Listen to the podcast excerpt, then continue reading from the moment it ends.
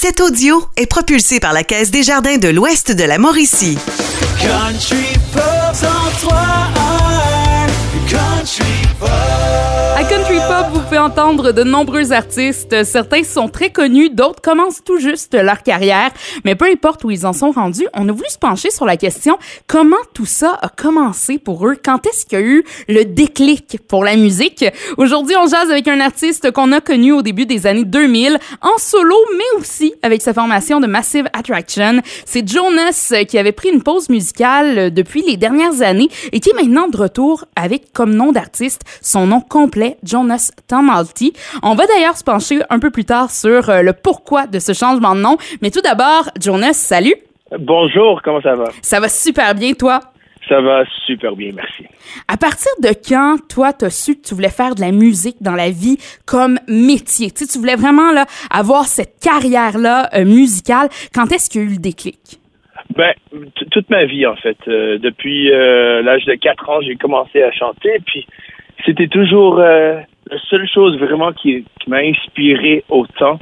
Euh, puis, à 4 ans, on pense pas avoir une carrière nécessairement, mais je savais que pour moi, c'était quelque chose qui, qui, qui comme j'ai dit, ça m'inspirait, ça me touchait. J'étais énergisé par, par, par ça, par chanter, par la musique. Puis euh, probablement euh, à l'âge de 8 ans, 9 ans peut-être, quand j'ai vu que on, on peut avoir une carrière, on Ouais. peut on peut euh, you know, on, on peut euh, euh, payer les bills avec ça. Ouais, on peut vivre avec ça. Là. on peut vivre ex- exactement. Um, et quand j'ai vu euh, l'album Frapped in Live, euh, quand j'ai vu les albums comme euh, The Doors, um, j'étais j'étais vraiment um, inspiré encore de développer ça, de de de de- d'apprendre comment chanter vraiment euh, dans un groupe, euh, composer les chansons. Alors euh, voilà, c'était vraiment le, le tout début. et à 10 ans, j'ai j'ai commencé à jouer la, jouer la guitare, à, à composer des petites chansons. et c'était c'était depuis le début, tout le début. Et tes premières chansons, ça ressemblait à quoi? en fait, la première chanson que j'ai composée, c'était pas euh, ma chanson, c'était euh, une euh, une partie. J'ai comme ajouté un parti euh, de la chanson "Rocking in the Free World" de Neil Young. J'ai ajouté comme un, un troisième ou quatrième couplet, puis um, you know, c'est vraiment le- ces petites choses comme ça, imitation au début. Ouais. tu sais. Tu tu Quand faisais t'es des. jeune, c'est vraiment important. Imitation pendant plusieurs années et après ça, tu développes euh, ton caractère à toi. Puis mettons, la première vraie chanson que tu as écrite, c'est laquelle? Ouf, je pense que j'avais euh, probablement 13 ans. OK. Euh, 13 ans, 14 ans. Euh, j'ai commencé un, un groupe à l'éco- l'école secondaire avec, avec mes chums. Au début, euh, c'était, euh, on, on appelait ce projet-là Sublime. On n'avait aucune idée que Sublime était déjà un groupe à Californie. Euh, fait que les droits avait- d'auteur, c'était pas là, là. Sais, on Oh, pouvait pas- Exactement, exactement. Et on- avait les posters, on avait les, on a imprimé toutes les stickers Sublime. C'était en, en fait, c'était Sublime dans un soleil. Et euh, on était tellement déçus après quoi, six mois, un an, euh, quand on a essayé d'enre- d'enregistrer le nom avec Oh. Soka. Et euh, il- il- on a reçu une lettre en disant que c'était déjà un groupe. On n'avait pas le droit d'utiliser. Et anyway, c'était comme quelques semaines après ça, j'étais à HMV, puis j'ai vu euh, l'album de Sublime et c'était une soleil non! avec Sublime au complet. C'était presque la même euh, idée que nous autres. Mais euh, anyway, on a changé le nom. Euh, on, a, on, on a pris euh, plusieurs semaines à, à penser à ça. Tout le monde a injecté leurs inspirations, leurs idées. Puis après quelques semaines, on a choisi le nom Rubberman. Rubberman. C'est- pas que le nom était le meilleur nom, mais on, on, on était on, est, on était un peu traumatisé que que notre première expérience était comme ça. Alors on voulait choisir un, un- un nom qui on était sûr que personne n'avait. ouais, ça, c'est sûr. C'est sûr. Rub- Rubberman gagnait. Puis en- fait, on, on, on rit, mais euh, Rubberman était la première euh, groupe, la première band euh, qui, euh, que, que j'ai signé un contrat avec, avec Donald K. Donald à, à 17 ans. On a sorti un album. C'est la première chanson euh, 1999 qui a sorti Alice in Wonderland, a sorti à la radio. Alors, euh, comme c'était presque une blague comme nom, euh, comme projet, c'était pas une, une blague du tout. Donc, vraiment, ça t'a, ça t'a poussé. Ce groupe-là, c'est vraiment The Rubberman qui t'a poussé dans la lignée de faire carrière au niveau musical.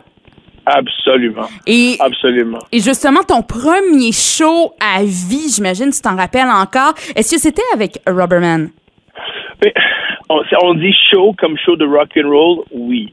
Euh, probablement, euh, c'était à, à 14 ans, euh, j'avais mes, mes, mes cartes, mes fausses cartes. euh, toutes, toutes comme bien, bien faites. En fait, j'ai, j'ai, j'ai parlé, j'avais un ami qui travaillait au, au centre, euh, c'était comme un, un video shop, là. De, de, de- euh, on louait les, les, les VHS, les cassettes. OK. Euh, puis euh, il faisait les, les, les cartes de membres. Alors, il m'a emprunté, il m'a- il m'a donné quelques plastiques. Et on avait un petit ordinateur chez nous et j'ai pris une photo de moi où j'avais comme, j'avais l'impression que j'étais un peu plus vieux. Puis j'ai essayé de passer le, le, le feu, euh, le, le feu, feu à repasser. Puis j'ai complètement, complètement fucké le, le, le feu à passer à ma mère. Alors, elle, elle m'a aidé en fait à, à construire cette fake ID, la fausse identification. Ta mère Euh, t'a aidé? oui. Je, je pense que c'est illégal que je dise ça, mais probablement. Mais elle est correcte. Mais oui, elle m'a elle m'a aidé euh, à faire ça. Puis à J- c'était c'était un gig à Jailhouse Rock. OK. Et, et euh, c'est- c'est c'est ça. C'était le tout début. C'était c'était mes racines. Puis ma mère était toujours là, you know, in the back of the room, au fond de la salle. Elle me checkait, puis, you know, j'avais j'avais le droit de de chanter, de faire, euh, you know, le show, mais après le show, pendant pendant qu'elle, you know. Ah ouais, cette ah ouais, à maison, là. 14 ans. Ah ouais, à maison. Donc, c'est ça, tu sais, faut, faut le mentionner, là. Ta mère t'a pas fait des fausses cartes pour que tu sortes en douce, puis tout ça. C'était vraiment pour te donner la possibilité de donner des spectacles dans les bars, quand même. C'est e- exactement ça. Mais on, si on parle de, de, de- de- les premiers spectacles de ma vie, on, on recule un peu. Puis j'ai commencé euh, dans une chorale euh, Ah. à 8 à 8 ans. Um, et c'était un choral euh, de, de, de, de 8 ans jusqu'à, je pense que sec 4, 7, 5, euh, sec euh, 5. Alors moi, j'étais euh, vraiment impliqué dans la musique, dans la, la théorie. dans- C'était super cool euh, comme école de musique, si tu veux. Ouais. Um, de, de passer ces années en, en chorale. Euh, On a commencé le, côté technique, comment euh, chanter en harmonie, comment travailler avec les autres. C'était une grande partie de mon développement, c'est sûr.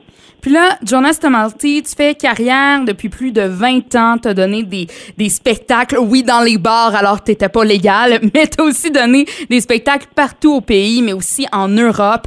Euh, t'as eu de nombreuses nominations aux Juno Awards notamment, t'as participé aux tournées de Van Halen, Deep Purple, euh, Kid Rock également. Pour toi, ça a été quoi le moment le plus marquant de ta carrière jusqu'à présent? Oh, c'est- c'est c'est tellement difficile à dire. Euh, J'ai plusieurs, comme j'ai- on, on voit, tu as fait tes, tes devoirs. on a, j'ai j'ai eu la possibilité de, de, de participer en plusieurs tournées, de, de, de partager la scène avec avec mes idoles. Euh, Ben oui. alors, c'est vraiment difficile de, de choisir un moment euh, spécifiquement. Mais moi, je dirais, je, si je choisis un moment, euh, on était en tournée en Europe, euh, en Hollande, ouais, puis euh, Pays-Bas, en fait. Euh, je pense que oui, c'est ça, hein, Ouais, Pays-Bas les, Pays- les Pays-Bas. en français. Euh, mais, ouais, et c'était euh, euh, Boss Pop était le nom du festival. Et on partageait la scène dans, tout dans la même journée.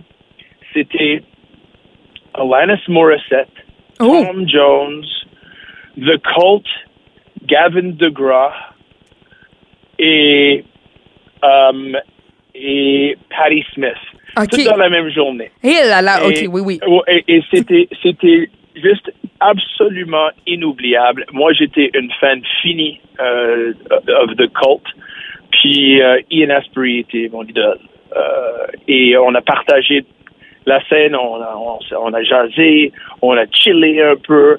Patty Smith était super sportif. Tout le monde était là comme on était là ensemble. Tout le monde regardait le, le show, le spectacle de l'autre. On était backstage. C'était un moment euh, que j'oublierai jamais.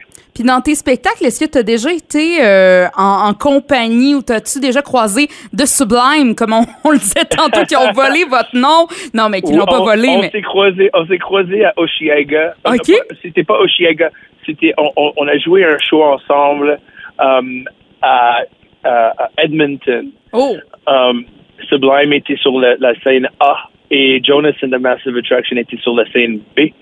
Et euh, on a on, on s'est croisés backstage et j'ai rencontré l'histoire à, à les gars. C'était c'était euh, drôle quand même. Mais, mais le chanteur original n'était plus là. Et, Mm. et, et- ça, ça fait plusieurs années qu'il qu'il est mort, mais euh, c'était avec euh, le nouveau chanteur Rome. Euh, puis euh, ouais, j'ai rencontré l'histoire, on, on, on a ri.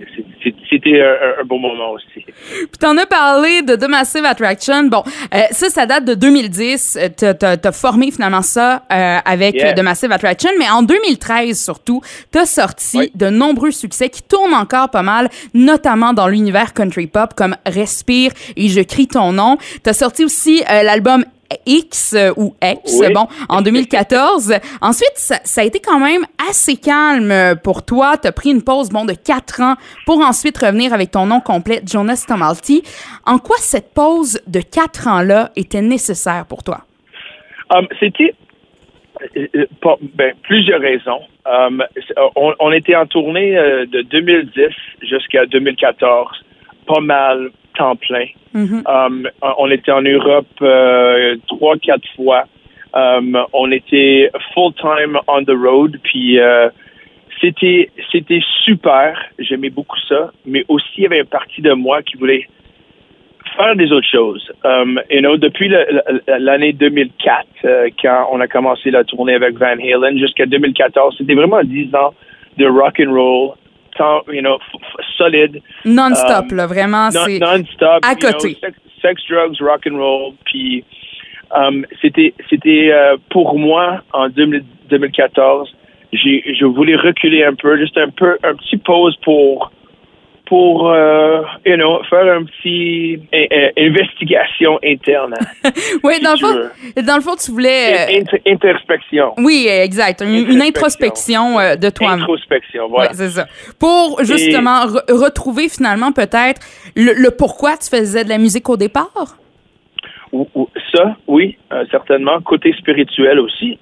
Euh, j'ai commencé beaucoup plus de yoga, de méditation. Euh, j'ai, euh, j'avais, je voulais toujours ouvrir un restaurant et euh, j'ai commencé ce projet euh, avec quelques amis. On va ouvrir le Rosewood dans le vieux port. Euh, et c'est, c'est vraiment là où j'ai commencé, euh, you know, penser à avoir un petit famille. Mhm. Um, uh, you know, m- m- uh, à planter mes racines. oui. Um, puis, puis euh, on, a reculé un peu de la scène de la tournée. Um, Corey, mon guitariste de, de- depuis 2000, en fait 2000, euh, on, a commencé les petits spectacles acoustiques. Um, c'était vraiment chill, vraiment calme. Un, peu de spectacle ici au Québec, un peu de spectacle à Toronto, mais vraiment en Ontario, mais vraiment relax. Um, et euh, you know, c'était tout un succès, euh, si tu veux. J'ai vraiment investir euh, en moi, en euh, euh, dans, dans le yoga. Oui. J'ai commencé un petit famille, j'ai acheté une maison, j'ai ouvert le restaurant. Um, J'avais vraiment la chance de, de you know, de, de toucher ces, ces choses que je voulais faire. Um, et maintenant, avec euh, mon petit gars euh, et avec ma femme, on a on a notre, notre maison, on a ça comme projet et euh, je suis je suis prêt à recommencer à investir dans la musique, euh, dans les tournées, dans cet album euh, qui va sortir euh, bientôt et dans les, les nouvelles chansons euh, de Jonas Tumulty que euh, je voulais partager avec le monde. Donc, finalement, c'est, on dit que t'as pris une pause. T'as pas vraiment pris une pause. T'as pris une pause musicale, mais t'as pas pris une pause parce que t'avais 10 millions de projets en même temps, là. Mais c'est ça parce que c'est c'est incroyable et c'est vraiment cool que les gens euh, quand ils accrochent à un artiste pensent que ben ça c'est ça c'est ça c'est l'artiste, c'est ça qu'il fait. Il Oui. chante, il chante du rock and roll et c'est tout. C'est ça. Il y a Mais- pas d'autre vie à part ça, là. Mais ex- exactement. On, on, on est artiste, oui, on est chanteur, je suis chanteur, on est rock and roller si tu veux, mais on est humain. Et tous les humains, euh, on est comme les oignons. You know, on, on a plusieurs niveaux. You peel back the layers. Puis, Hey. euh, moi, je voulais découvrir, dé- décou- découvrir toutes ces layers, toutes ces, ces couches, ces niveaux en moi. Euh, et c'est pour ça que, oui, j'ai reculé, j'ai back off un peu de la musique, la tournée, mais c'est c'est clair que c'était pas une pause en, en tout. Moi, durant ta réponse, j'ai eu deux pensées, OK? J'ai eu la pensée quand tu dit « on est tous humains », ça m'a fait penser, bien évidemment, à la chanson euh, Human. Puis euh, aussi, ça m'a fait penser à Shrek. Je sais pas si tu avais écouté ça, le film Shrek, à un moment donné, il disait ça. Je pense que c'était l'âne qui disait « c'est comme, t'es comme un oignon, il y a plusieurs couches à l'oignon, puis on faut, faut aller dans l'oignon, tu sais. Ex- Exactement, je pense que c'est- là où j'ai appris cette expression, en fait. Hein. Euh, c'est clair que j'ai un petit gars. Oui, c'est ça. Tu vas lui faire Ouais. découvrir euh, l'univers euh, de Shrek. Lots, lots of Shrek. Et Jonas, bon, on prononce ton prénom partout euh, au Québec, puis on sait de qui on parle. C'est clair, on a, on, on a ta face, on, on le sait t'es qui. Par contre, depuis les dernières années, euh, t'as choisi d'utiliser ton nom complet, Jonas Tomalty. À la limite, on dit ce nom-là, puis on, on, on se pose la, ré- on, on se pose la question, on a la réflexion. euh, Est-ce que c'est le même? Est-ce que c'est Jonas, Jonas Tomalty C'est-tu la même personne? Pourquoi avoir décidé euh, de faire ce changement de nom de scène-là, euh, alors que Jonas s'était déjà bien établi ici au Québec? Ben, en fait, Jonas était un nom de, de- d'un projet. C'était Oui. le nom d'un projet. Euh, c'était euh, euh, euh, le projet que j'avais avec Corey Diabo. Um, c'était un projet um, full on rock and roll, old school rock and roll. Um, c'est la musique que, j'aime beaucoup. Um, c'est une grande partie de moi, mais c'est pas tout que je suis.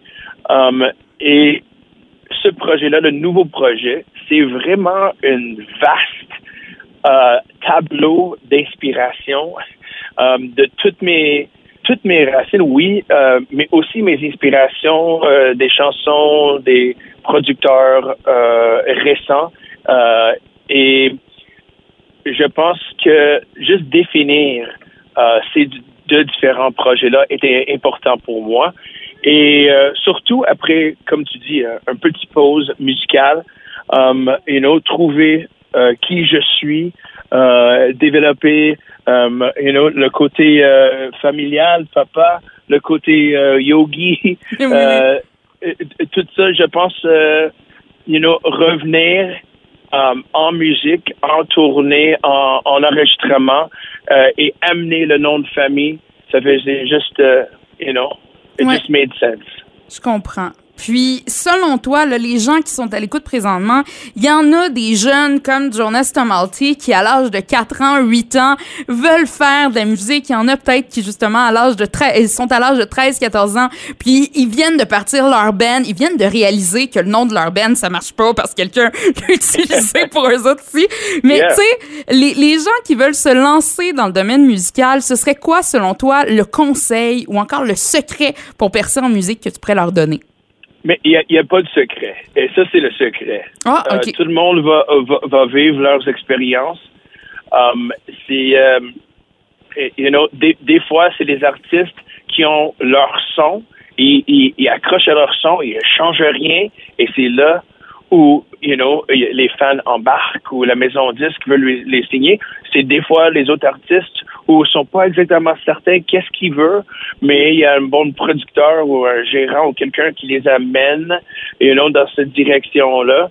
Um, mais qu'est-ce qui est vraiment important, c'est euh, n'importe quel style de musique ou l'image que tu projettes, c'est que tu gardes quelque chose pour toi à la fin de la journée OK. que parce que c'est clair que les fans, c'est cl- clair que le business, il prend, tout le monde veut un petit morceau de toi.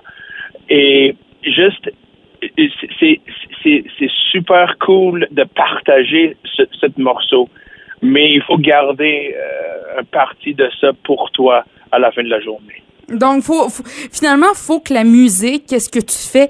Je pense que c'est ça le petit morceau qui te reste à la fin de la journée. faut que tu regardes ton, ton parcours jusqu'à présent et que tu te dises, OK, je suis fier de moi, ça me ressemble quand même un, un peu ce que je fais, puis j'ai du- j'ai toujours du plaisir à le faire. Ce serait ça peut-être le, le morceau à garder.